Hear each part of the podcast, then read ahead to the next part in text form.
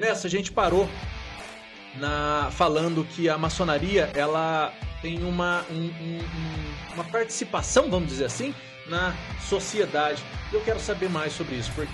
A felicidade ela tem, na minha visão, um pouco a ver com aquela, por exemplo, com aquela musiquinha dos Titãs. É, que é dos Titãs, onde ele faz uma pergunta na, na música. Você tem fome do quê? Você conseguiria agora, assim, à luz da teologia, fazer uma interpretação é, da maçonaria? Dizia assim que não é a verdade que deve ser aba abaixada pelo indivíduo, o indivíduo tem que se acender a ela. É o conceito do talvez do grande momento que a gente está passando, né? talvez uma obesidade mental de algumas coisas que não enriquecem muita coisa.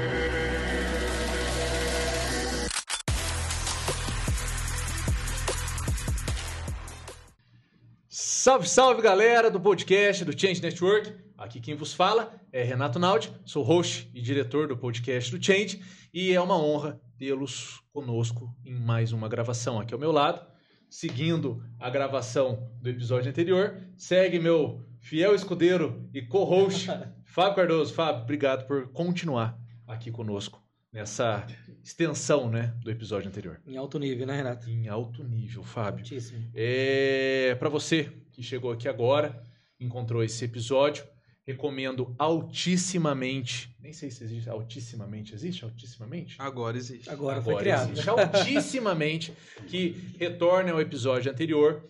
É, que esse aqui vai ser uma extensão do episódio anterior. Então volta aqui, assiste lá o primeiro episódio, parte 1, aqui é o parte 2, tá bom? Vou colocar aqui na descrição, o primeiro linkzinho que tá aqui embaixo vai ser esse episódio, parte 1. Nós estávamos falando sobre maçonaria aqui diante é, do Tiago Xavier, teólogo, e diante do mestre maçom e cavaleiro templário Ernesto Kissak.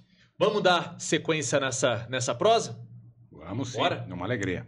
É... Antes de dar sequência, pessoal, vou pedir aqui chamar a atenção para que vocês também se inscrevam no canal. Não sei onde você está assistindo, se você está assistindo, se está ouvindo. Nós estamos hoje no YouTube, no Spotify, no Apple Podcast, no Amazon Music, em quase todas as plataformas aí de podcast. Então não deixa de se inscrever, não deixa de compartilhar esse episódio também, além do outro também, pessoal. Assiste lá o outro e compartilha o outro também e deixa aqui seus comentários, porque é a partir do comentário de vocês que a gente consegue construir novos conteúdos como esse.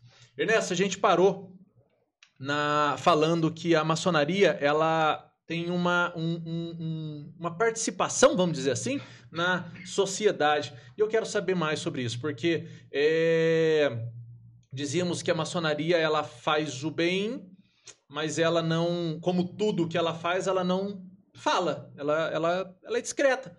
E assim também é com a, a, sua participação na sociedade. Você pode me falar um pouquinho sobre isso, Ernesto? Lógico, posso sim, é, Nato. É bacana a gente estar tá tratando disso, porque me traz à mente a visão que muitos têm que a maçonaria é secreta. A maçonaria hoje não é mais secreta, ela é discreta, não é? Ela é discreta. É? Aquela houve época que ela tinha que ser secreta, até no Brasil mesmo. Alguma época é, até certo tempo foi, até foi banida na época do banida. Império. É, na época do Império, o fechamento das lojas. Então, é, mas hoje não, hoje ela é discreta. Então, é, nesse contexto, a maçonaria dizia, tem várias organizações, então, que ela uh, mantém. Né? É, ela inclui, muitas das quais são conhecidas uh, daquele que nos escuta agora. Né? Então, que são chamadas paramaçônicas. É, uma bem conhecida são os escoteiros. Ah, Sim. Não acredito. É. Baden Powell, nosso irmão, é, fundador do escotismo. Não é? Olha. Então. Sabia dessa, mano? Interessante. Você né? sabia? O, Não. É, então, o escotismo é, tem grande ligação com a maçonaria. Assim bem como outras entidades, que não vale citar aqui, não vem nem o caso, mas é, que também foram criadas por nós, como uma longa manos, uma extensão é, da, da, da, da, maçonaria propriamente dita, para poder ajudar a sociedade. É, agora, uma delas, que assim muito conhecida nos Estados Unidos, são os Shriners. É é? Shriners. É. Os Shriners, é, não sei se você já viu em filmes americanos, até no Gordo e Magro tinha alguns episódios, eles usavam um chapéu diferente, parecia um chapéu árabe, pontudo assim, não sei se você chegou a ver. É, então, é, esse, digamos, esse chapéu, ele é característico dos Shriners. Os Shriners é, são, portanto, uma ordem dentro da maçonaria, é, é, é, e essa ordem, ela paramaçônica, ela está ligada à ordem, é, ela tem objetivos específicos de ajudar as pessoas. Vou citar só o caso dela, a título de exemplo. Existe no Brasil, shrines existem também no Brasil, aliás, no mundo inteiro. E uh, como que faz? Uh, a todo ano, ela estipula uma linha de trabalho para poder ajudar é, a sociedade. É, agora, recentemente, de alguns anos para cá, o que tem se ouvido mais é a ajuda para crianças é, que tem alguns tipos de problemas específicos. Por exemplo, aqueles ossos de vidro. Aquela hum, criança que não sim, pode sim, ter sim. uma queda e pode bater com força, não pode porque pode. então é uma questão delicada. A criança ela está fadada a, a, morrer cedo ou ter uma vida muito dificultada. Então, a propósito disso, os Shrines, eles é, identificam essas crianças que têm esses problemas e, a, por assim dizer, adotam o cuidado é, do tratamento dessa criança. E a ponto de mandá-las, inclusive, fazer cirurgias complexas é, nos Estados Unidos. Então, tudo é custeado pela ordem. Então, ela constrói hospitais, e hospitais grandiosos. É, vários hospitais aqui no Brasil, é, é inclusive de Barreto, esses hospitais grandiosos, alguns, têm a mão da maçonaria ali também, ajudando. Né? Não por meio da maçonaria enquanto instituição, mas por, por meio de irmãos que participam lá, é, trabalhando até muitos médicos, é, profissionais da área de saúde, da área administrativa, da área jurídica. É, a maçonaria está em todo lugar. Então, se você pensar é que uh, em nível de Brasil temos na casa de 200 mil irmãos, é, numa população de 200 milhões, não somos tantos, assim, em termos percentuais, mas é, nós estamos em posições-chave em todos os espaços sociais. É, quando eu digo posições-chave, é desde o dono da, hum, da mercearia, o pipoqueiro, até o prefeito da cidade. Então, é, são pessoas livres e de bons costumes, é, que se tornam melhores, não por causa da maçonaria, mas por causa dos estudos que ela se dedica, né? é, não só na maçonaria, a maçonaria é uma das ordens que existem, ou, ou escolas de estudo que existem, os Rosa Cruzes também são incríveis, existem várias linhas de, enfim, possibilidade de estudo. Mas para aqueles que são maçons, é, em se aperfeiçoando, eles se tornam pessoas ainda mais úteis. Então, é, em sendo mais úteis, elas fazem a diferença na sociedade. Então, é por isso que é, nós estamos presentes em todos os lugares. Então, não é exagero dizê-lo. Então, e também não vem ao caso de citar nomes, porque é aquilo que eu disse, ela é discreta. Então, é, nem todo maçom é, diz que é maçom. Porque, infelizmente, é, dependendo de onde se instala a, a maçonaria, da cidade onde ela se instala, é, pode ser uma cidade, digamos assim, muito tradicionalista, é, muito religiosa, uh, ou coisa que o valha. E vai causar uma série de problemas para o indivíduo. Ainda mais nesse mundo de perseguições e divisões que a gente vive hoje, não é? Então, nem todos se expõem. Alguns, até por força da atividade deles dentro da ordem da maçonaria, é, acabam tendo que se expor, que é meu caso. É, eu hoje, na gestão atual, sou o grande orador adjunto da potência, ou seja, o equivalente a procurador da justiça maçônica, né, adjunto.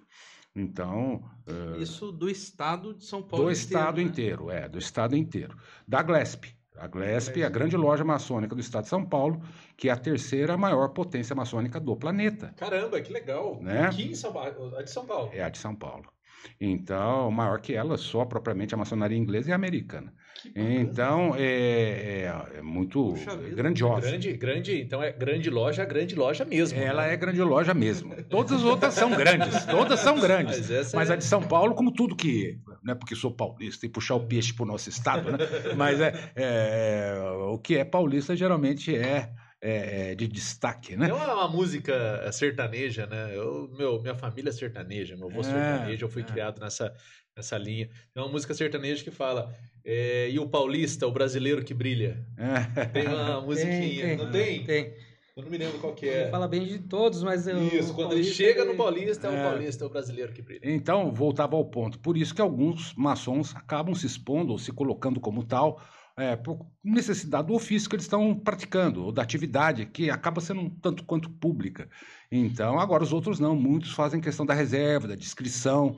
Então, e dependendo da cidade onde eles estão alocados, ou uh, moram, ou vivem, é, são bem reservados. Então, a maçonaria, volta ao ponto, é discreta, mas isso não quer dizer que nada faça, muito pelo contrário, ela faz bastante. Mas essa descrição ela traz também uma responsabilidade muito grande, né, Ernesto? Eu vejo assim algumas pessoas que têm, é, que é tem o conhecimento que é maçom, ali eu percebo que quem tem uma estigma, né, contra a maçonaria, Sim. fica muito de olho no, no comportamento dessas pessoas, né? fica. né? E aí quando que é natural do ser humano, né, cometer que seja uma atitude um pouco mais impopular, parece que isso tem um peso muito maior, né? Quando você pega assim, nossa, mas ele Deve é maçom, maçom, ele está fazendo isso, tá fazendo tá errado, fazendo errado, tal. Esse é o exemplo que ele está dando, né? Então, essa descrição, como as pessoas não veem os benefícios, né? Em alguns casos evidenciam mais, talvez alguma atitude que ele tome ali que seja impopular perante a família, alguma situação assim, e que dá até argumentos para a pessoa apontar os dedos. Falei, né? né? Eu falei. É, o Fábio, se me permitir, claro. Renato, a propósito, vale esclarecer ao internauta, ao ouvinte, é, essa questão. A maçonaria é muito severa com seus membros. Quando eu digo severo, no bom sentido, né? Por isso que é. existem oradores, procuradores como eu, enfim, que estão de olho e instauram processos e excluem membros. Ah. Tá? Então, é, não eu propriamente, mas os tribunais maçônicos, que existem Sim. tribunais. Então, eles são denunciados pelos oradores ou procuradores, mas quem julga são os tribunais. Então, são maçons que desviam do bom caminho. Eles são excluídos da ordem. Sumariamente excluídos. Logicamente, depois do devido processo legal, do processo todinho, né? infelizmente acontecendo a caracterização de uma conduta imprópria à luz do Código Penal maçônico, eles são excluídos. Então, é, não é admitido isso. Por isso que a gente brinca. É interessante, é. porque não é conivência, né? Não, não, não pode, não pode. E não importa que maçom seja, viu? Ah, mas ele é presidente da República. Aham, vai ser expulso do mesmo jeito. Mas ele é governador Aham, vai ser expulso do mesmo jeito. Isso acontece com uma frequência? Graças a Deus não, né? Então acontece pouco, uhum, mas, mas, mas, mas, acontece. É, aí você chegou numa, numa, numa história, numa, numa, situação interessante. Eu me lembro que uma vez eu consigo até lembrar, é, visualizar o dia. Nós estávamos em Ubatuba, numa sacada, é, vários amigos, a minha esposa e eu, tomando cerveja, falando sobre. contando mentira um pro outro. E de, repente, e de repente veio uma, uma amiga nossa e falou. E eu não me lembro por qual motivo, eu só sei que a gente entrou na maçonaria. Ah, o papo de maçonaria. E uma amiga falou assim: não, porque o meu tio, ele era maçom, ele, ele é maçom e ele não consegue sair porque ele tem é, Deus o livre, até brincando, Deus o livre, Renato, Deus o livre. E começava a falar a história lá dela por conta de alma, e tem uma história de ah. alma que ela, ele entrou e teve que dar alma da esposa. Daí eu falei assim: não. É, é, e, e o Ernesto, eu tenho que dar alma de alguém para entrar. Primogênito, é, né? Alma... negócio de alma é engraçado, né? E, e, e, só a segunda pergunta. Responde essa questão ah. da alma, eu quero saber da alma. É. E a segunda questão. se eu entrar na maçonaria, se eu quiser entrar na maçonaria, se eu, quem estiver assistindo aqui fala, puxa vida, eu quero entrar na maçonaria. Sim. É, se ele se não identificar, ele consegue sair ou realmente tem uma corda no pescoço dele tá. aí e alguma a espada que a gente conversou no é, último episódio é. lá eh, vai estar tá contra ele aí falando não, você não vai sair é. e, e, a alma sua, se você sair fica. Tá bom. Vamos lá.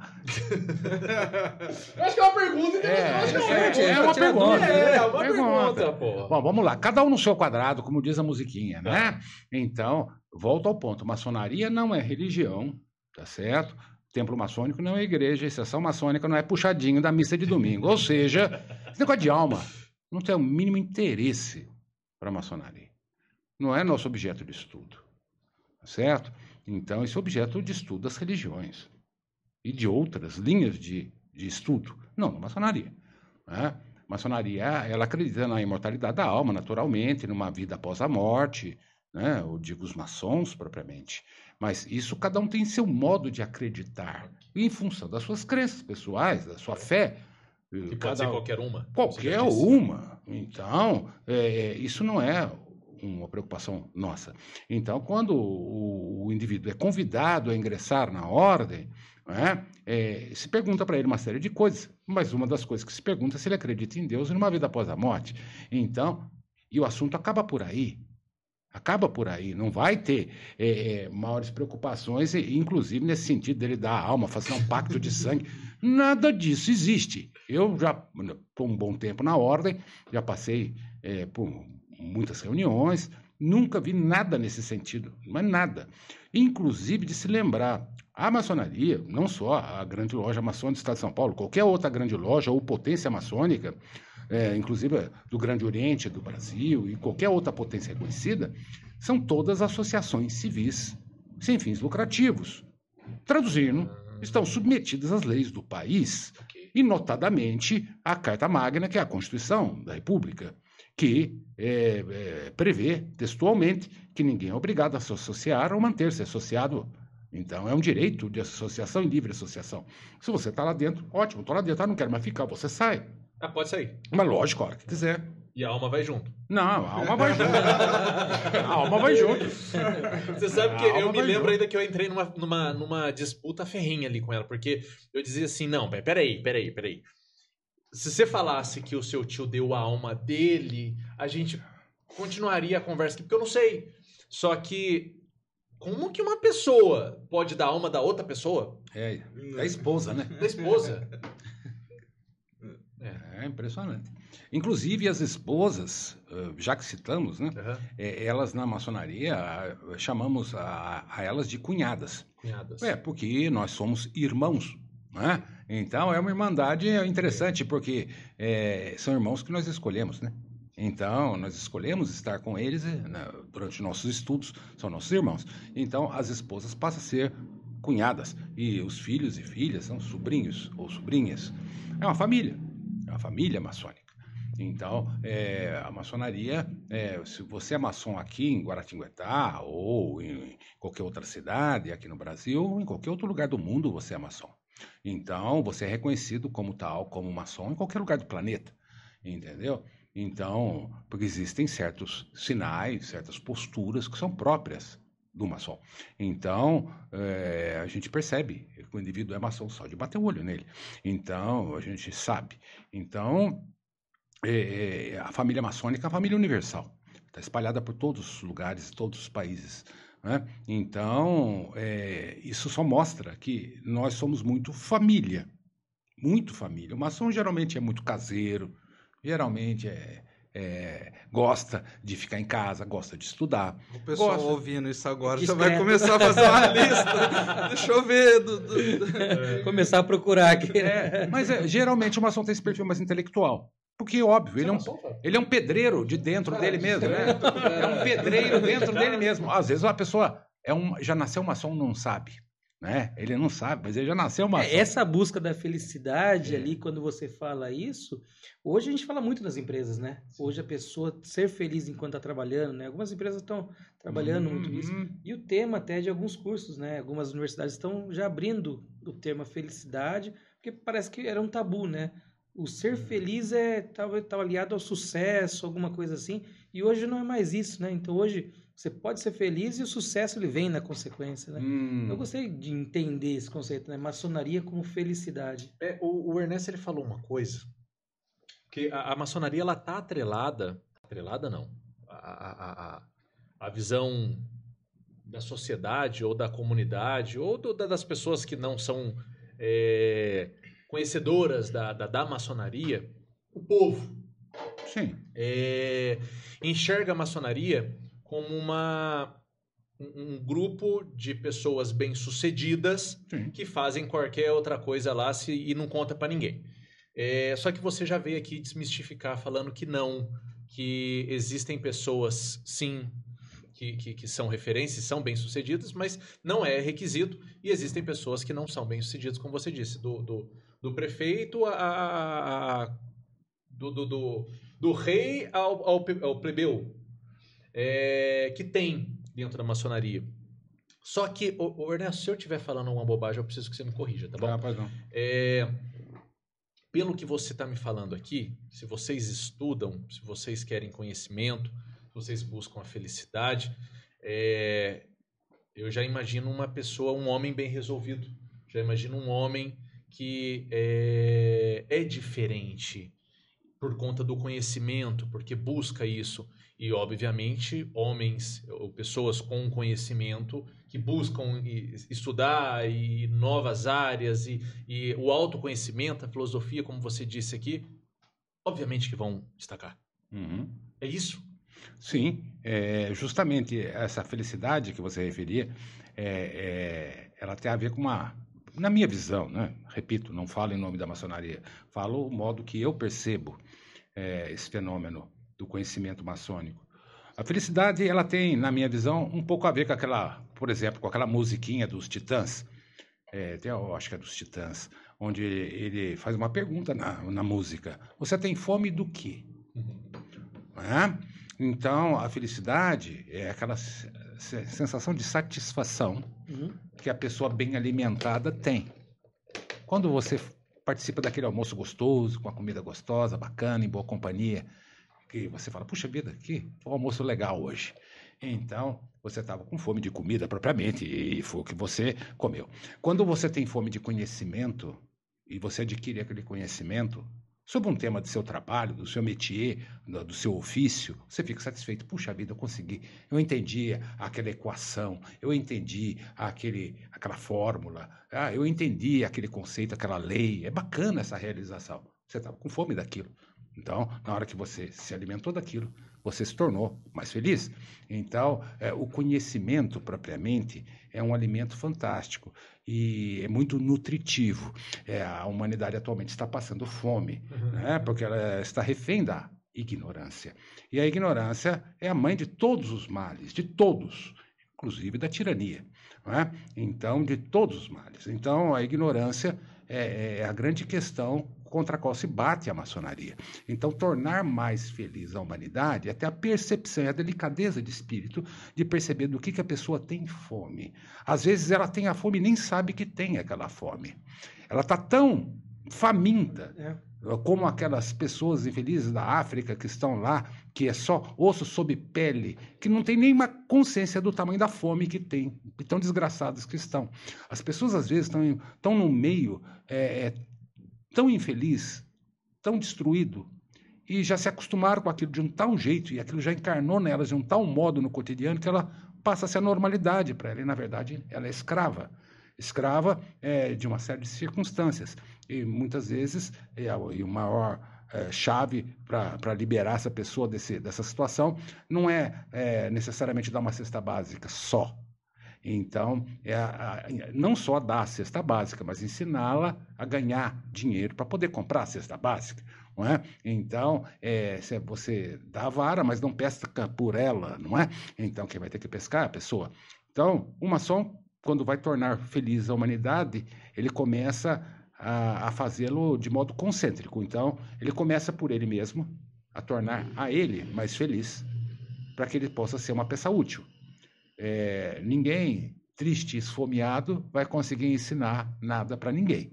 Então, é, o maçom ele se alimenta primeiro de conhecimento. Então, ele torna a si próprio mais feliz. E isso não é, dele... não é, ser egoísta, né? Não. Porque você pensar primeiro em si. Eu tinha essa percepção, é. Ernesto, que assim, olhar primeiro para você, você tem um certo egoísmo, tinha até um ah, conflito entendi. interno, assim, né? Tipo, mas eu sou humilde, então não posso. E depois o conceito começou a estruturar um pouquinho mais assim, quando eu levei para aviação, né? Quando a comissária de, de voo chega lá e começa a te explicar, né? Então, se tiver algum problema aqui dentro do avião tal, antes de você colocar a máscara em alguém, coloque em você. Você uhum. olha pro seu filho do lado, mas como assim? Como que eu vou colocar em mim colocar primeiro? Colocar a máscara em mim antes de colocar no é. filho. Então, esse conceito de você ser essa peça útil. É, até porque se você não colocar em você, você pode se sufocar no meio do caminho e não conseguir nem salvar seu filho. Então, é um conceito. É verdade. Então, esse tornar mais feliz a humanidade volta ao ponto. Ele é feito de modo concêntrico. Então, primeiramente, você cuida de si próprio. A partir daí, você expande esse, essa perna do compasso, digamos assim, você abre mais e vai abraçar é, outras pessoas que você vai poder ajudar a tornar mais felizes. Geralmente, sua própria família. Então, sua esposa, seus filhos, filhas, seus parentes, seus vizinhos, sua cidade, seu estado, seu país, o mundo. Então, é, ela é feito de dentro do indivíduo para fora, não é? Então, é, é um trabalho de pedreiro, é, pedra por pedra. Né? Então, tornar essa humanidade mais feliz é uma edificação gigantesca. E a maçonaria estuda filosofia. Não, é um dos temas principais é, é a filosofia. Na verdade, os grandes pensadores da humanidade, é, em todas as áreas, inclusive na teologia, é, na filosofia, propriamente no sentido mais amplo, é, é, fornecem subsídios incríveis de autoconhecimento para as pessoas. Né? É, é, eu, eu tô, vou ser sincero aqui, que eu até pegando a sua explicação sobre o que é teologia, é, eu fico, me parece tão que uma coisa está tão atrelada à outra. Uhum. É, escutando o Ernesto falando sobre o estudo, sobre o que é, como faz, não, não, não parece que a, a, a própria teologia, aliás, parece que o objeto de estudo da maçonaria é, é tem a, a, uma essência alguma... teológica. Tem, não tem? Mas o Thiago, ele fez uma abordagem aqui no intervalo que foi bem interessante, né? Até uhum. da pessoa muitas vezes começar pela maçonaria e depois chegar, se aproximar da, da religião, né, Thiago? É, eu, eu acho que até o Ernesto pode explicar melhor isso, porque se é esse trabalho de resignificação, de transformação, quase uma obra alquímica, né? Exatamente. uma obra alquímica. Isso mesmo. É, Aí eu pergunto para o Ernesto, uma pergunta que eu pego do Fábio e já repasso. É, é bem possível, portanto, dentro dessa percepção, que aquela pessoa, dentro da sua religião, que é de qualquer uma, ela se encontra na maçonaria e a, e a religião dela começa a fazer até mais. Efeito, sentido. É verdade. Porque é, a minha visão, pelo menos, é essa. É, dizem que Jesus conta-se é, que em um determinado num tempo do, dos dias dele é, houve uma cena onde o arrecadador de impostos veio tobar a cobrança de impostos e alguns não queriam dar o dinheiro. E ele e começou um conflito ali naquele instante. E ele resolveu a questão com uma frase a César o que é de César? Então o que é justo é justo. Então a, a perfeita consciência, penso eu, sobre esse tema é, é respeitar, respeitar é, é a religião de cada qual é, dos irmãos da oficina, da loja. Cada um tem a sua. Em, em, em loja maçônica, não se discute religião, nem se discute política porque isso é de foro íntimo, cada um tem a sua. Não é porque o indivíduo tem uma tendência de centro, de centro-esquerda, de centro-direita, que ele é mais ou menos maçom. Isso é indiferente. Não é porque o indivíduo é judeu, porque é muçulmano, porque é budista, porque é católico, porque é protestante, que ele é mais ou menos maçom. Então, a maçonaria, ela possibilita o indivíduo, sim, se conhecer melhor, não é? é, é e a, aprender a trabalhar com equipamento que o grande arquiteto do universo, que é como nós chamamos Deus, é, nos projetou. É, imaginemos, por exemplo, é, eu mesmo, é, eu, já na casa dos 60 anos, é, o celular, para mim, chegou na minha vida quando eu já tinha para lá de 30. Então, é, era uma coisa misteriosa isso aqui para mim. Então, até hoje, aliás, é. Então, é, e cada vez que é, um dos meus netos ou coisa que o Vale vem me ensinar alguma coisa no celular, eu fico de boca aberta, porque eu nem sabia que aquele botão existia ali. Então, e para que funcionava?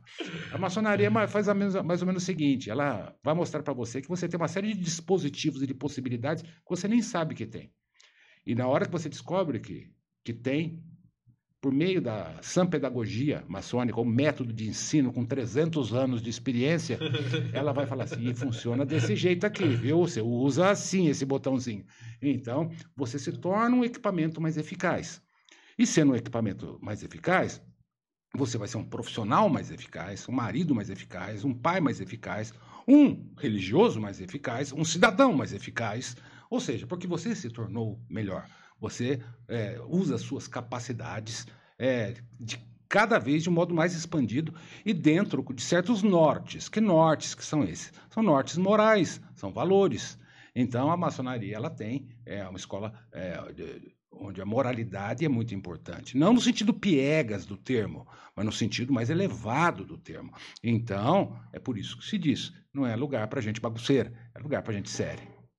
É, Ernesto, você, no, no- no- primeiro episódio, eu deixei anotadinho aqui até para te perguntar, Hum, mas agora puxando até o gancho dessa questão do escoteiro, fiquei Interessante, muito né? legal a questão do escoteiro. É, o escoteiro, ele é, a- a- a- entra criança, né? Menino, Sim. menino de tudo. É. E apesar de não ter não ser da maçonaria, Não é. é alguma coisa que é ligada. é ligada. É, e tem uma ordem, não sei se é assim que chama, mas existe uma, eu acredito que seja uma ordem, é, dos adolescentes, Uhum, Também. Tem, tem sim. que é Demolei que fala? Isso, demolei. Demoleis. Exato. E eu. Aí que eu volto lá no primeiro episódio, por isso que eu Uhum. marquei. Você falou dos Templários e você falou que o, o, é, grão, o, o mestre, o grão-mestre, Jacques Demolei. Jacques Demolay. É. Eu não pude deixar de fazer um link aí. é lógico. Mas tem tudo a ver, né? Ah, É, é, na verdade, um americano chamado Sherman Land, Sherman Land criou a Ordem Demolay. é ordem mesmo. É uma ordem. É uma ordem, é uma paramaçônica, não é propriamente parte da maçonaria, ela é paramaçônica, é ligada à maçonaria. Então, e a maçonaria apoia. Então, é, por quê? Porque, pensa na situação. Um maçom, um homem, é chefe de família, tem Uhum. esposa, tem os filhos, filhas, é, ele vai para a loja estudar. É muito justo que não só ele tenha essa oportunidade. Então, por isso existem paramaçônicas para todo mundo, para as esposas, para as filhas, para os filhos. Então, daí você tem ah, ordens para as meninas e tem ordem para os meninos. A ordem dos meninos, a mais conhecida, é a ordem de Molay. Esse nome é em homenagem a Jacques de Molay. É? Então, por isso que é a ordem de Molay. Um, um Demolay famoso, por exemplo, que era da ordem, o Walt Disney. Olha que bacana. É, o Walt Disney era Demolay. né? Então, e- e lá e- na ordem Demolay, é, o- é muito valorizado e respeitado e desenvolvido esse senso de respeito no, no jovem, na criança, até a sua maioridade, é, de respeito à pátria, aos educadores, à família. Tanto que no centro da- do espaço de trabalho deles, eles geralmente trabalham dentro das nossas lojas, no espaço físico das nossas lojas, é, e na nossa reunião, nas nossas reuniões, o que fica no centro da loja é a Bíblia, tá certo? Aliás, poderia nem ser a Bíblia. Se a loja fosse uma loja de judeus, poderia ser o Torá. Se fosse uma loja muçulmana, poderia ser o Corão. Enfim, é, mas a, como aqui a grande maioria é de católicos e de cristãos, é a Bíblia, no caso nosso. Mas pode ter um, por exemplo, na loja que tem a Bíblia no meio, pode ter lá um, um- um judeu. Perfeitamente, pode ter, e, e pode ter inclusive o Torá junto com a Bíblia em cima do mesmo altar, sem problema nenhum. Não é? Agora, voltando ao ponto dos demolês, eles não têm esses livros lá. O que eles têm lá são os livros da escola, de geografia, português, Legal, matemática, a. Constituição do país.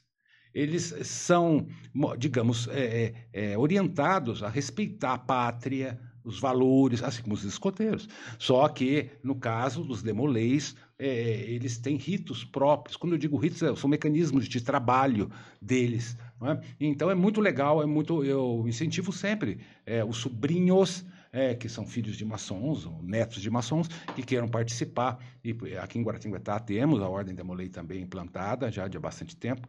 Então, é, é maravilhoso ver a qualidade do trabalho que eles fazem. Eles têm um trabalho muito forte junto aos asilos, às creches, arrecadam dinheiro para ajudar essas pessoas. É muito legal. É, são jovens realmente diferenciados, além de desenvolver a oratória, né? Aprendem a falar bem, a usar bem a palavra, não é? É muito, inte- é muito válida essa ordem para os jovens, né? É, os filhos e sobrinhos, enfim, de modo do- geral, dos maçons que queiram é, participar da ordem Demolei. É, mas tem uma pergunta que não quer calar. É, Hum, se é tão bom, né, como você fala aqui, e, e- e prepara o homem para criar um mundo melhor, ou trazer a felicidade, ou criar uma sociedade melhor, por que, que é tão discreta? Ah, pois é, tem que ser discreta, né? Você imagina um canteiro, Ah, um belo canteiro, grande mesmo, tá. gigante. Ele pode ter flores no canteiro. Pode. É de se estimar que tenha flores, né? Mas é, necessariamente não tem só flores. Ele tem capim também, tem mato seco, tem As pedra, daninhas, né? tem, tem de tudo ali, Aham. inclusive flores. né? E todos vivem juntos e vivem bem. né? Mas é, cada um no seu quadrado, não é? Então, é, a maçonaria ela não é panaceia para a cura de todos os males da humanidade. Muito pelo contrário, ela é apenas uma organização, dentre tantas outras que existem, né, que tem objetivos sociais, de, de, de, é, de melhoria social. Mas não é só ela que existe, existem muitas outras. E sem contar as religiões propriamente ditas, que também têm uma outra função, que dizia no início, na minha visão, é muito mais voltada para a vida após a morte, a vida espiritual. Mas, assim, no mundo real, no mundo prático, é, você tem não só a maçonaria, mas você tem entidades que, de algum modo, são ligadas à maçonaria e a outras é, que existem, tal qual Rotary Club, Lions Club, etc. e tal. E aí você vai fazer uma lista infinita de entidades que trabalham para o bem da humanidade. Então, é, cada uma tem os seus métodos de trabalho. A maçonaria, por causa de ser a mais antiga em operação, é, é, ela vem de tempos onde havia perseguição. A perseguição séria, né? Perseguição séria. Vamos lembrar, ah, até não muito tempo aqui no Brasil, igreja e Estado era uma coisa só. Correto? Sim, sim. Então, é, era a mesma coisa. Tanto que quando as pessoas nasciam, não tinham certidão de nascimento, elas tinham certidão de batismo. Né? Só quando houve a separação de igreja e Estado que passou a existir cartório e passou a existir certidão de nascimento. A titularidade é, para asseverar o nascimento ou a morte de alguém era da igreja. Né? Depois o Estado falou: não, cada um no seu quadrado. Então, pode deixar aqui é, que eu que vou fazer a certidão de nascimento e depois dar de óbito. Né? Então, o Estado cuida disso. Então, ah, é, onde eu quero chegar? A maçonaria tem um espaço de trabalho dela, um foco de trabalho que é, não é para todo mundo, obviamente, porque, volta ao ponto, a pessoa tem que ser livre e de bons costumes. Tem que ter um perfil, um gosto pelo estudo, um gosto pelo trabalho intelectual, um acentuado amor pela humani- humanidade. Deve ser também uma pessoa abnegada, que vai abrir mão do seu tempo para se dedicar ao próximo e para se dedicar ao estudo. Nem todo mundo tem esse perfil, Renato. Então, não é que a maçonaria não é para todos, tá certo? É que a maçonaria é para aquele que tem o perfil maçônico. E nem todos o têm. Basta ver o número de maçons, que corresponde a 0,01% da humanidade. Então, por quê? Porque nem, 0,01. porque nem todos têm esse perfil. Então, agora, esses que não têm o perfil maçônico podem ter perfil para outro tipo de entidade, outra tão respeitável quanto. A maçonaria não é panaceia para todos os males, não é pedra filosofal que vai curar as dores da humanidade. É apenas mais uma ferramenta, mais uma ferramenta que busca, é, já há 300 anos, de modo oficial, ajudar a humanidade, volta ao ponto, a ser mais feliz. Mas ela não subestima ou despreza nenhuma outra entidade benemérita que tenha também objetivos elevados, nenhuma religião respeita todas as igrejas, de um modo geral, todas têm trabalhos sociais maravilhosos. Cuidam de asilos, de hospitais, de tudo. Então, não há nada a criticar e há espaço para todas as pessoas que possam ajudar. É, imagino se não fossem todas as entidades, a condição- em que condição o mundo hoje estaria. Na idade das trevas ainda, provavelmente, né? Então, é, um homem sem Deus, um homem sem essa preocupação social, esse, esse, esse conceito de humildade, porque é, ele não vai a lugar nenhum. Ele, ele vive só para ele mesmo. Ele só enxerga o próprio umbigo. né? É curioso notar é, que a pessoa, inevitavelmente, pelo menos até onde percebo, ela é levada a acreditar em Deus é, por um exercício intelectual curioso. A pessoa, quanto mais estuda, quanto mais estuda e mais aprende na vida, ela vai entendendo que, e não obstante ela ter bilhões de neurônios aqui, ela é um equipamento como esse celular aqui, que tem uma capacidade limitada bem verdade que já tem modelos mais modernos, que vão ter um pouquinho mais de capacidade. Então, o ser humano também. Quando ele vai evoluindo geneticamente nas gerações futuras, o hardware vai melhorando. A quantidade de neurônios vai melhorando, as sinapses vão ficando mais eficazes. Mas mesmo assim, o equipamento humano, nosso hardware, ainda é limitado. Então, na hora que você tem consciência dessa limitação, você percebe claramente que existem coisas no universo, certamente, que você nunca terá condições de entender. Não com a sua atual configuração de hardware. Você não vai conseguir descrever com exatidão científica certos fenômenos. As leis universais, de um modo generalizado, você não vai ter condição de especificá-las. O homem vive descobrindo coisas novas todo dia. Então, é nessa hora que você cai de joelhos e olha para dentro de si próprio e percebe que deve existir certamente muita coisa que você não sabe.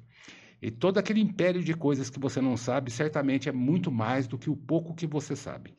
E nessa hora, você é levado a perceber que a humildade é inevitável para aquele que de fato estuda né, e busca estar em harmonia com a sociedade, com o meio onde ele se insere. E nesse contexto, ah, o conceito ou a constatação de que uma suprema inteligência está muito acima da sua e foi ela que certamente construiu tudo que existe, existiu e existirá. Chame ela do modo que você achar melhor, chame de Deus, chame de Alá, chame de Buda, chame de Krishna, chame de grande arquiteto do universo, essa grande inteligência universal, ela está muito além do seu entendimento. É nessa hora que você é, se constata é, um ignorante. Mas é um ignorante que se esforça para vencer a ignorância, porque a ignorância ela morre a cada dia, a cada descoberta nova que você faz, mas ela renasce no dia seguinte com mil novas cabeças. Então, é uma luta infinita. Então, mas essa luta infinita é a luta também da maçonaria, em tornar mais feliz a humanidade, extirpando a ignorância da vida das pessoas. É. Que aula, Fábio! A gente fica parado aqui horas só ouvindo aqui. Fica. É... Obrigado, viu, Não é? Obrigado pela ah, bela explicação. Porque, assim, e, e, é, e é curioso, né, o Fábio, que vendo o Ernesto falando, a gente percebe o, o tamanho do conhecimento. Sim. O conhecimento ali transborda. E isso tudo vem dos estudos maçônicos? Ou como é que. Ah, bom, uh, Renato, na verdade, eu entrei na maçonaria como a maioria entra, já com uma certa idade. Né? Então. São é... mais velhos? Maduro? São pessoas mais maduras. É difícil, acontece de uma pessoa mais jovem entrar na ordem com 21 anos, 22. Ah, mas, Tem idade mínima? É, tem que ser maior de idade. Só. Maioridade anos, civil. Tá. Né? Mas é raro, bem raro. Porque a maçonaria ela chega na vida da pessoa na hora certa. Quando geralmente ela já está com a vida estabilizada, com, por exemplo, um esposo, os filhos, a casa, é, não precisa ser casa própria, pode ser uma casa alugada, não tem problema nenhum. o seu né? trabalho, uh, o seu, seu, meio de subsistência estabelecido. Para que isso tudo aconteça, geralmente ela passa por um período é, natural de estudos. Então, muitos vão fazer faculdade, isso também toma tempo, e depois que sai da faculdade, começa a trabalhar, também é o princípio de vida profissional, é difícil, um período de muita luta. Então, na hora que ele se estabiliza, geralmente é, ele começa a ter essa preocupação mais com a sociedade, com o meio que ele se insere. É nessa hora que ele é percebido por um maçom, uhum. que vai notar nele um potencial maçom. Fala, puxa vida, ele tem o perfil certo. É a pessoa que ama a família, a, os amigos, a sociedade, se preocupa com os outros, quer ajudar. É, é uma pessoa que tem amor aos estudos, gosta de estudar. Então, é nessa hora que ele vai ser pensado. Isso geralmente acontece quando a pessoa já tem uma certa idade. Eu, pessoalmente, é, sempre fui é, orientado por meu pai. Meu pai era artista plástico, era pintor, Kisek Júnior, né, aqui de Guaratinguetá, autor da bandeira de Guaratinguetá, aliás. Ah, é? É. Então, o meu avô, Ernesto Kisek, é, do qual sou homônimo, Aliás, na minha família é uma falta de imaginação para nomes, né? o, o, meu avô chamava Ernesto, meu pai chamava Ernesto, eu chamo Ernesto, meu pai, aliás, chamava Ernesto Sérgio, eu tenho um irmão que chama Sérgio. Então, é... Mas de qualquer ô, maneira. Ô, Ernesto, você falou do, do nome, é, é engraçado, né? Esses dias eu.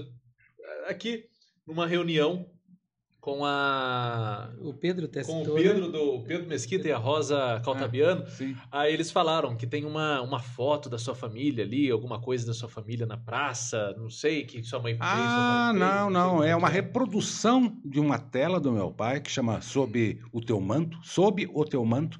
É, o quadro, a obra original está na minha residência. Ah, é. E aquela, aquele painel de azulejos que tem ali Uhum. Foi uma reprodução feita por uma artista de nome Mary Stocco, é uma, uma artista muito talentosa, que tem várias obras espalhadas aí por Guaratinguetá, na aeronáutica, etc.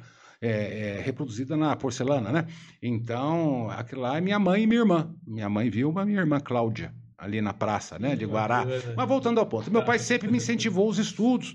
Então, é, eu comecei a gostar de ler bem pequeno, mais ou menos. Bom, bem pequeno na, na minha época, tá, gente? Hoje em dia, as crianças com dois anos de idade já estão falando inglês.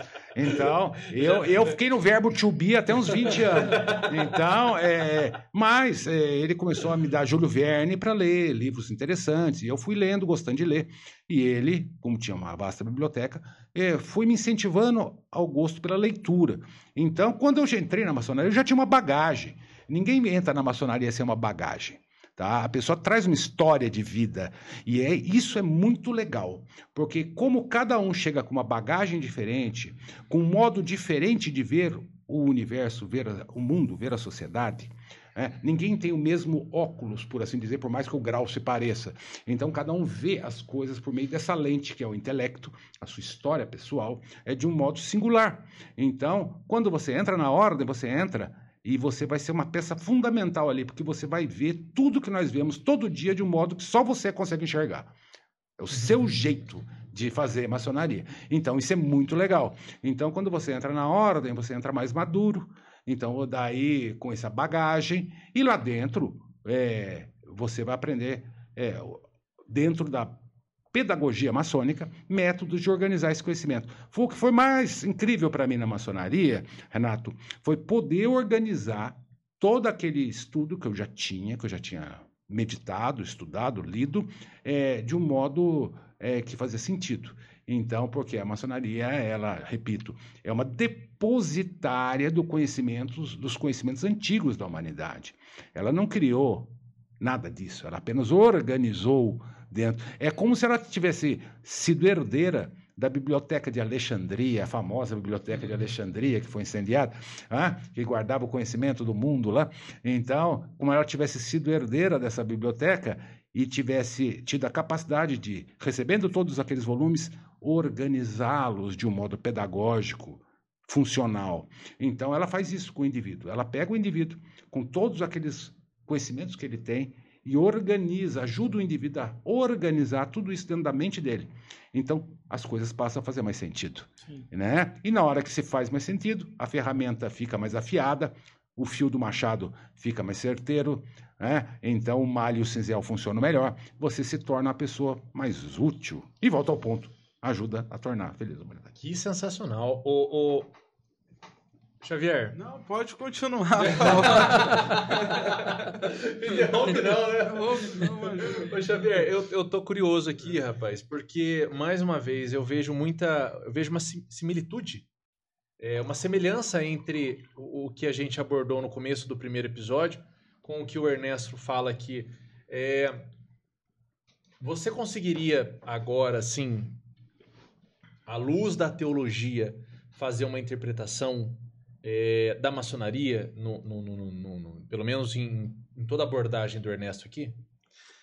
Olha, é, eu acredito que, como o Ernesto mesmo falou, né, esse processo de conhecimento, de iluminação, né, ele já é vigente na vida do ser humano, ele é natural na vida do ser humano. né? Todos nós estamos nessa caminhada de desco- descoberta.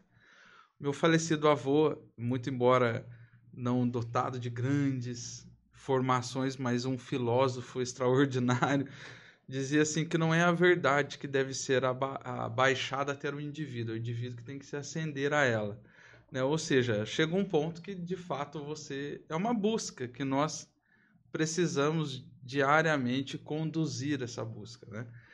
E a teologia, por exemplo, quando eu eh, agora falando por mim, quando eu me entendi é, dentro desse processo de uma escravidão de um sistema, é, até mesmo educacional, por que não dizê-lo? É, e, e, eu me descobri assim, é, de, de uma maneira tão tão é, assustadora, por assim dizer, porque a, a, minha família é uma família tradicional, simples, né? Meus avós, tanto maternos como paternos, são de roça, aquele povo, né, que tem uma cultura, etc. Tal.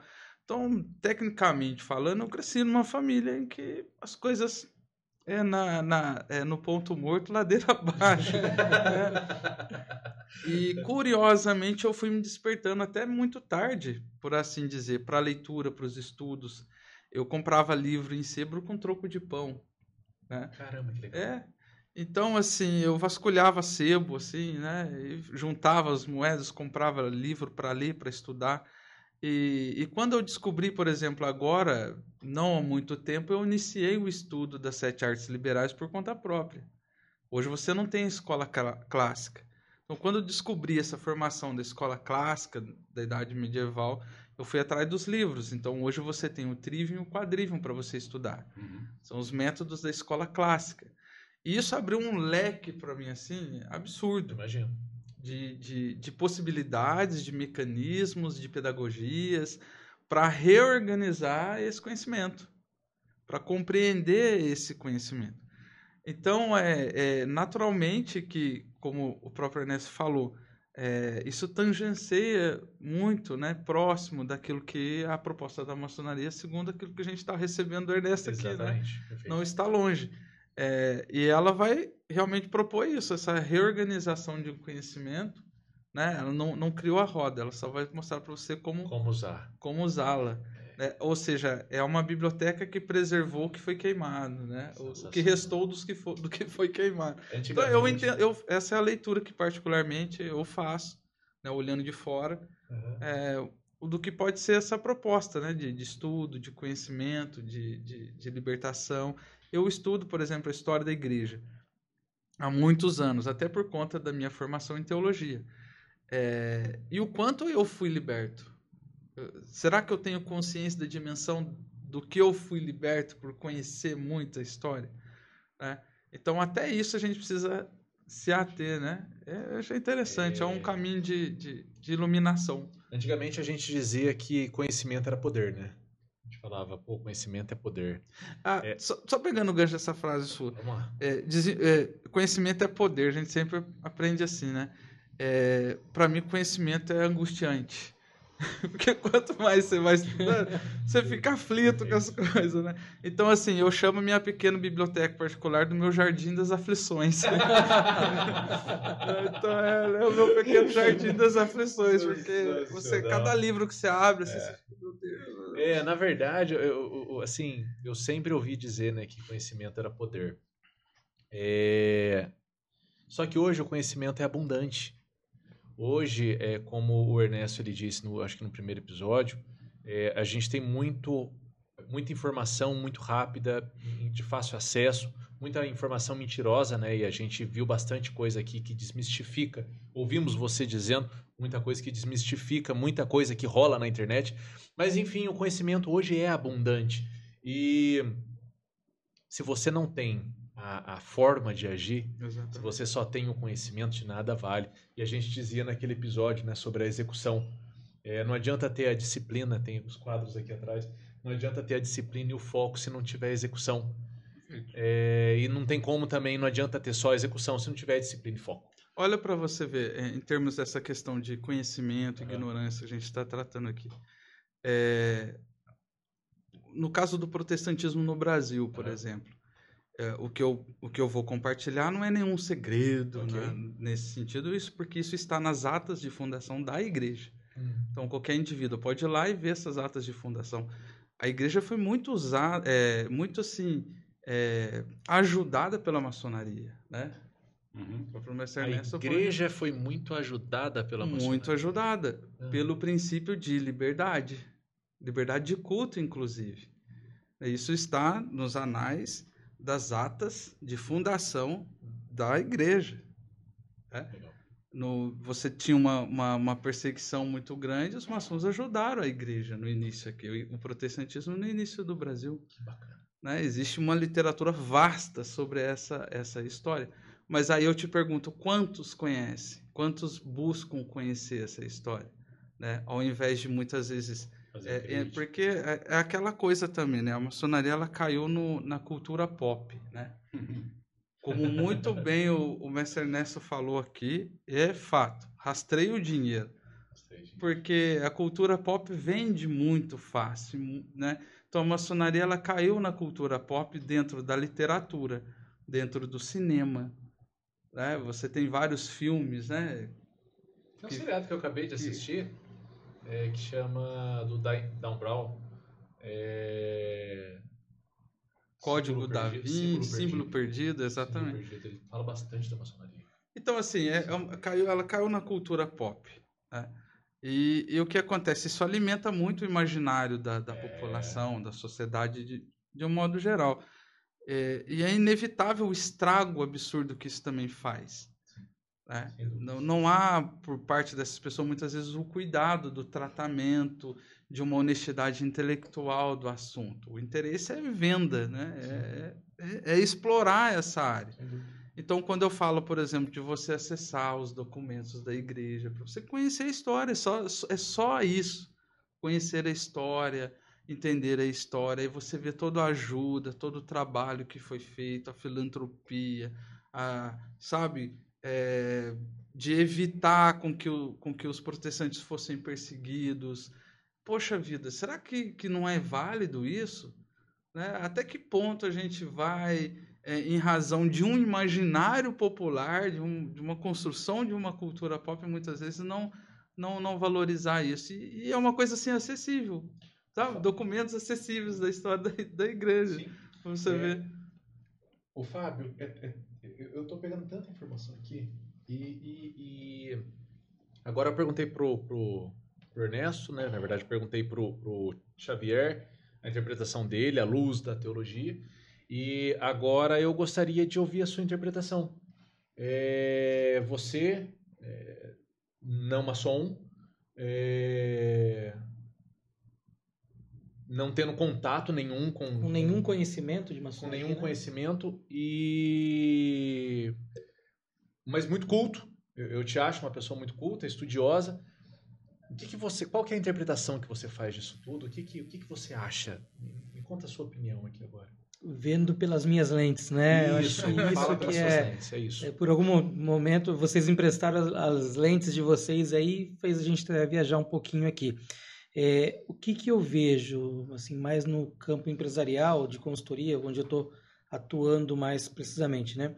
É o conceito do, talvez, do grande momento que a gente está passando, né? talvez uma obesidade mental de algumas coisas que não enriquecem muita coisa, né? Então, a gente colocou muitas atividades para dentro, muitas possibilidades e a gente até se perde frente a essas possibilidades. E uma outra vertente é a normose, né? Onde a população, de uma certa forma, é conduzida como uma massa. E é aquela massa de manobra onde você está no meio, é, define-se alguns padrões né, nesse padrão você não precisa nem pensar fora. Então, é, vamos definir que nesse verão aqui a cor do verão é rosa, é, choque. As mulheres olham lá no seu guarda-roupa, se não, não tem a roupa rosa, vai ela vai comprar, porque ela tem que se sentir inserida numa sociedade que ditou para ela qual que é essa normose que ela tem que seguir. Né? Quando a gente fala do conhecimento, essa busca do conhecimento, Normalmente é aquela pessoa que fala, tudo bem, existe isso, eu posso até fazer parte disso, mas se eu quiser. Mas eu tenho um caminho onde o conhecimento pode ser libertador. Falar, olha, eu vou seguir esse caminho porque é aqui que está a minha essência. Então, em algum momento, o conhecimento te leva a, a viver a sua essência e não só do parecer. Né? Então, você tem aquela situação, não, eu preciso parecer uma pessoa culta, eu preciso é, trazer uma talvez viver uma personalidade que a sociedade vai ter uma aceitação maior, né? Então você coloca a persona, aquela máscara que vai te dar uma notoriedade onde você está, porém internamente você vive sempre em busca de algo naquela escassez. Sempre a felicidade está fora, está numa conquista, em outras coisas mais, e você vai se retroalimentando disso. Então eu gosto de ver esse conceito da felicidade, porque é um tema que me encanta. É, esse conceito da felicidade é o que eu busco muitas vezes quando eu estou orientando um profissional, né, numa mentoria, onde ele está ainda é, no começo de carreira, um pouquinho diferente da maçonaria, pelo que eu entendi, que a pessoa já está num estado que ela já tá, tem a sua vocação alinhada com o seu trabalho, passou por aqueles momentos, e eu muitas vezes trabalho com liderança que está ainda se descobrindo, muitas vezes ele está ali com a sua vocação, mas está sem a coragem, de fato, de assumir algum, algumas atividades, por achar que o dom que ele tem não é não vale tanto quanto um outro dom que ele percebe nas outras pessoas, né?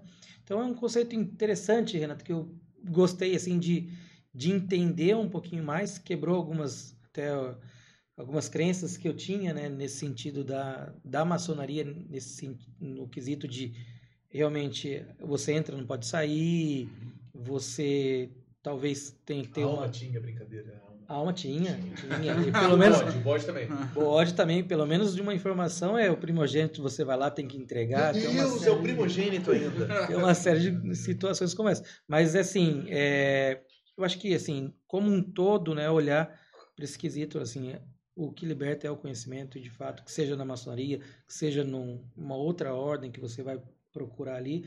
O que não pode é a gente cair nessa normose e achar que as coisas são assim mesmo, aceitar tudo que está sendo imposto sem. Tem um vídeo interessantíssimo, Ernesto. Interessantíssimo, que mostra uma professora. Um professor. É, ele pega um livro e fala assim: ó, pessoal, eu sei que tem muito aluno, muito colega de vocês que está lá no corredor. Então a gente vai fazer uma brincadeira aqui, porque eu quero comprovar uma coisa para vocês. Ele pega um livro vermelho e fala assim: toda vez que eu perguntar que cor que é esse livro, vocês vão falar verde. Aí o pessoal fala, é. pô, legal. Aí começa a aula, aí ele vai dar um exemplo e fala assim, pô, que cor que é esse aqui? Verde, todo mundo. E continua.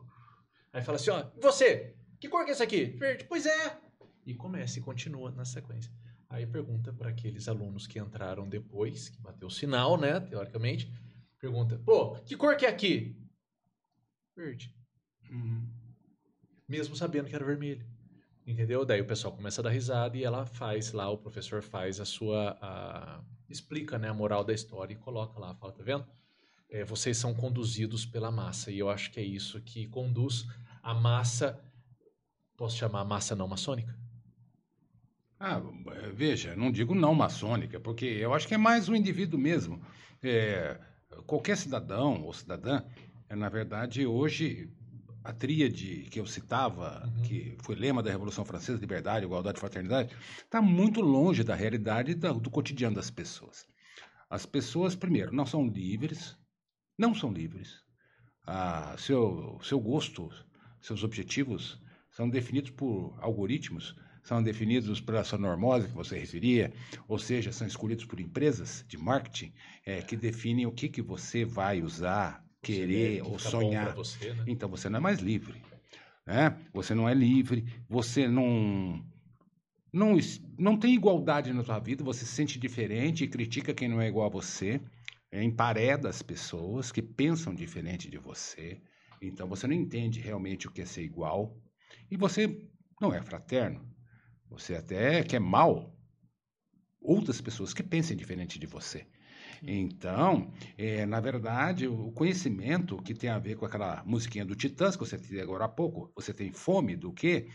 Até ela está difícil de realizar, porque é, as pessoas já não têm fome por si próprias, elas têm as fomes que, para as quais são programadas pelos algoritmos. Então, é, na verdade, na hora que você tiver consciência do que você tem fome, de fato, não é? E tiver é, a coragem de se lançar a, a, a, a sua biblioteca, que é, que é o, que é o Jardim das Aflições, é, e buscar realmente meditar, ponderar, e, e, e uma vez que tenha aprendido praticar efetivamente, porque o universo de informações no Google é uma barbaridade. As pessoas, aspas, sabem muita informação, mas não praticam nenhuma delas. E se praticam, praticam mal. não é? E pior, não compartilham. Aliás, quando compartilham, são as coisas ruins mesmo, não é? Então, notícia ruim corre, né? É um rastilho de pólvora. Então, as pessoas não valorizam os bons acontecimentos e as boas coisas. Aí não estou falando de otimismo, estou falando de bom senso. Então, é, na verdade, você tem que saber praticar o que sabe e compartilhar o que sabe. Então, mas esse saber tem que ser um saber legítimo, derivado de uma fome legítima, de um anseio do seu coração como você colocou na mentoria, é descobrir o que aquela liderança realmente, ela tem aquele talento, não tem, a pessoa tem que descobrir por si. Ah, eu tenho, e tem que ter coragem para correr atrás daquilo. Né? Então, é, a maçonaria, como qualquer outra escola iniciática, onde você tem símbolos, tem alegorias, tem, tem, tem, tem é, valores é, morais, é, todos que são ensinados dentro da ordem, ela pode ser um elemento, e tem se mostrado um elemento eficaz na ajuda da sociedade nos últimos 300 anos.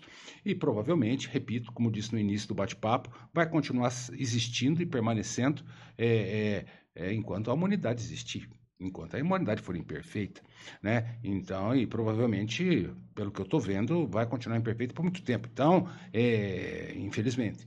Então, a humanidade, ela vive ciclos. Então, nós estamos num ponto de inflexão. Então, esse ponto de inflexão histórico no mundo, não é no Brasil, é no mundo, né? Vai levar a novidades né? no, na evolução da raça humana, é, certamente né? Mas é um momento difícil, mas é um momento também de muito aprendizado. O que eu penso apenas é que a gente não pode abrir mão de ser um ator social relevante. Não é? não é ser melhor que o outro, não é aparecer, não é nada disso. É fazer a sua parte. Né? Se cada um fizer a sua parte, desde o pipoqueiro até o prefeito, até o governador, até o presidente, tudo fica lindo. Né? Mas ah, hoje, infelizmente, ninguém segura nada, né? É, nem Pix. Então, é, quando eu digo ninguém, no bom sentido, lógico que muita gente corre atrás de resolver e de ajudar. Mas é, esse espírito de ser útil é, é, um espírito que existe é, muito, de modo muito intenso na maçonaria. Não é? é ela não é uma entidade que vise é, apenas isso, Tá? Ela não existe apenas para construir hospitais, construir escolas, ajudar pessoas. Não, também para isso. Mas o, o principal objetivo dela é pegar aquele pedreiro livre e aceito, ou seja, o maçom, e ajudá-lo a aprender a construir com o material que ele geneticamente tem, as possibilidades que geneticamente ele tem, inclusive de eh, nível de capacidade intelectual, de se desenvolver o máximo possível para que ele seja a ferramenta mais eficaz possível. Porque senão ele vai ser um serrote que não serra, um machado que não corta. Então, ele tem que ser a ferramenta que funciona. E cada um é uma ferramenta diferente da outra. E essa sinfonia de ferramentas diferentes, é, que é uma loja maçônica, onde um é igual ao outro, e, no entanto, lá dentro todos são iguais. Todos são irmãos. Que sensacional, Ernesto. Muito obrigado pela participação. Eu vos agradeço, agradeço pela exposição, agradeço pela paciência de, de, de permanecer aqui conosco, escutando perguntas né, que é, caem aí no senso comum e espero que não, não, não tenha ofendido de alguma forma com as perguntas, que são mundanas e que a gente tem essas dúvidas mesmo. Mas eu vos agradeço imensamente. É, eu que vos agradeço, agradeço ah, também ao Fábio, ao Tiago, ah, ao nosso mestre da técnica. É, agradeço a todos a oportunidade de estar batendo um papo sobre maçonaria, que, é, enfim, é, é, um tema que me encanta, não é? é eu gosto muito da, da maçonaria, participo efetivamente, né? E me senti muito honrado com o seu convite, na oportunidade de trocar ideias com os internautas, com os ouvintes, sobre a maçonaria, porque muita coisa se lê, muita coisa se fala, e geralmente aquele que fala e que comenta não sabe nada de maçonaria, porque não é maçom. Então, é, é, e hoje nesse mundo de, de fake news, nesse mundo é, de Lady Gerson, onde as pessoas procuram levar vantagem em tudo, existem inclusive falsos maçons é, vendendo uma falsa maçonaria Illuminati na internet que não existe. Isso não existe. Né? O famoso golpe. Eu mesmo já recebi vários. O famoso golpe, tá certo? É golpe tudo golpe, como se diz aqui em Guaratinguetá. Né? Então, é uma alegria poder falar da verdadeira maçonaria, da maçonaria realmente reconhecida, a maçonaria é, que existe há, há 300 anos, é, pondo tijolinho por tijolinho, por meio de cada uma das formiguinhas que compõem, cada um dos obreiros que a compõem, para tornar mais feliz a humanidade. Então, a honra foi toda minha, a alegria toda minha, e um grande abraço a todos, aos a internautas e a todos aqui da equipe. Muito obrigado. e também vos agradeço, Tiago Xavier, é, pelos sóbrios comentários, pela também experiência, pela vivência, pelo, pelo, por todo o ensinamento aí transmitido para gente. Eu acho que essa noite foi brilhante e grande parte disso também foi por conta da sua presença. Bom, eu Muito que obrigado. agradeço ao, a imensa oportunidade de poder bater esse papo, que é um tabu na sociedade. Eu acredito que é, eventos como esse, com temas como esse, já é um primeiro grande passo, né? É um pequeno passo para para, para um para homem, homem, mas um grande passo para a humanidade. Um grande gigantesco, um passo gigantesco para a humanidade, porque é, é um tema realmente muito tabu dentro da sociedade ainda. É, como eu falei, é, a, a, cultura pop ela produziu muita, muita coisa ruim né, nesse sentido. E é claro que o tema maçonaria, né, você coloca um teólogo para compartilhar conhecimentos né, com, com um mestre maçom e tudo.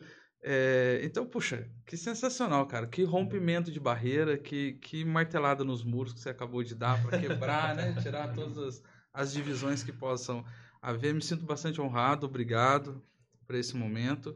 E espero ter contribuído de alguma forma com, com o pessoal aí.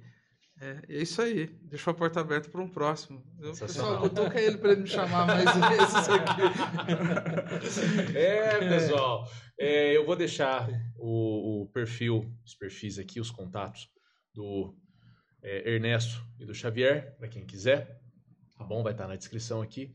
Fábio, eu também vos agradeço Obrigado. por mais uma vez participar como co-host. É, hoje a, a gente fez uma imersão aqui, né? A gente está gravando já há boas horas e o conhecimento não pararia se não fosse o avanço da hora, porque daria para gravar provavelmente pelo menos hoje mais uma hora e quarenta. Hoje só, uma hora e vinte. Será duas que... horas e vinte, hoje. Será que vai ter o terceiro episódio? Terceiro e quarto, a gente pode gravar mais. Mas, Fábio, muito obrigado, viu? Eu agradeço. É, foi bom para você? Sim, fantástico. Acho que a gente pôde aqui ter uma aula né, de todo esse conhecimento. Fantástico os contrapontos, o que tem de sinergia. Acho que um grande momento aí, né? Sensacional. E agradeço a você que permaneceu conosco ao longo desse segundo episódio. É, agradeço também por você agora que vai parar um minutinho, vai se inscrever no canal e vai compartilhar e vai deixar os seus comentários aqui para que a gente possa ser cada vez mais assertivo com os nossos conteúdos, pela preferência e pela paciência. Os agradeço também.